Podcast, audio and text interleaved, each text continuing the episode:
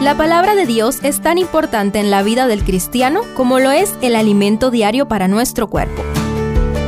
Estudia con nosotros el capítulo del día en Reavivados por su palabra. Primero de Crónicas 4. La lista de genealogías sigue con cada una de las tribus de Israel.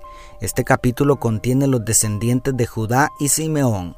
En medio de la larga lista de nombres quiero invitarte a contemplar tres casos que resaltan para nuestra reflexión de hoy. Primero, Jabes. Es impactante la manera en que el cronista bíblico interrumpe la lista de descendientes para hablarnos del caso de Jabes. Su nombre significa algo así como hijo de mi dolor pero cambió el futuro de él y su descendencia partiendo de una oración para Jehová. Te ruego que me des tu bendición, que ensanches mi territorio, que tu mano esté conmigo y que me libres del mal para que no me dañe, según el verso 10. ¿Qué oración la de Javes? ¿Qué respuesta le daría el Todopoderoso? Por supuesto que un Padre tan maravilloso como Dios se complace en ver a uno de sus hijos con anhelos de superación, con ambiciones sanas. Si uno de mis hijos me pide algo similar, me haría el padre más feliz del mundo y haría todo lo posible por apoyarlo con sus sueños.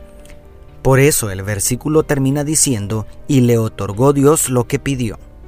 Si tus motivos no son egoístas, no hay nada de malo en elevar oraciones al cielo para salir de la pobreza, del anonimato. Dios quiere bendecirte. Segundo, los hombres de Coceba, Haas y Sarat. Otro caso que llamó mi atención es el de los últimos versículos de la lista de Judá. Sobre ellos se dice en el verso 23.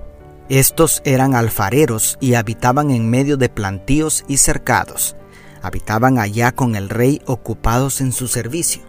Mientras Jabes dejó de ser hijo de mi dolor o desconsuelo para ser un varón próspero en el territorio de Judá, porque clamó a Dios para salir de su condición, estos otros llegaron a servir al rey porque desarrollaron los talentos y habilidades que Dios les había dado.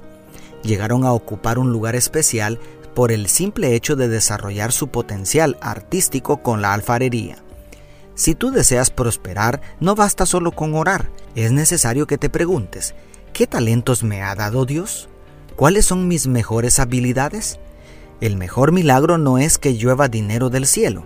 El mejor milagro ya lo hizo Dios con darte la vida y crearte con el potencial de brindar un servicio único y especial que nadie podrá hacer mejor que tú.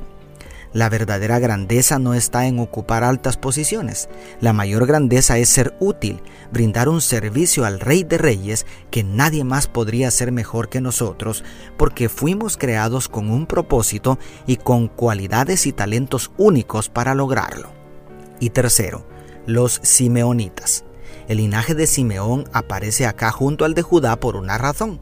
A la hora de repartir la tierra prometida, Simeón se había quedado sin herencia y en medio del territorio de Judá se le asignó una porción de tierra. Esto fue una bendición porque Simeón creció junto a Judá y cuando la nación se dividió, los simeonitas gozaron de la misma suerte de Judá que fue preservada por Dios. Pero también esta situación representó un desafío para los descendientes de Simeón porque cuando empezaron a crecer y también los de Judá, a su alrededor ya no había suficiente tierra para ellos. Por esta razón el capítulo termina hablando de 500 hombres simeonitas que fueron a conquistar nuevas tierras al monte Seir. Aquí tenemos otra moraleja para nosotros. ¿Qué hacer cuando ya no hay para dónde crecer? ¿Nos vamos a quedar lamentándonos por nuestra mala suerte? ¿Nos vamos a estancar hasta ahogarnos en la estrechez? Por supuesto que no. En toda la creación, lo que para de crecer es porque empezó a morir. Cuando nos topamos con las limitaciones, es hora de levantar la vista hacia el horizonte y contemplar por fe a dónde nos está llamando Dios para extender nuestro territorio. Es hora de crecer. Dios te bendiga, tu pastor y amigo Selvin Sosa.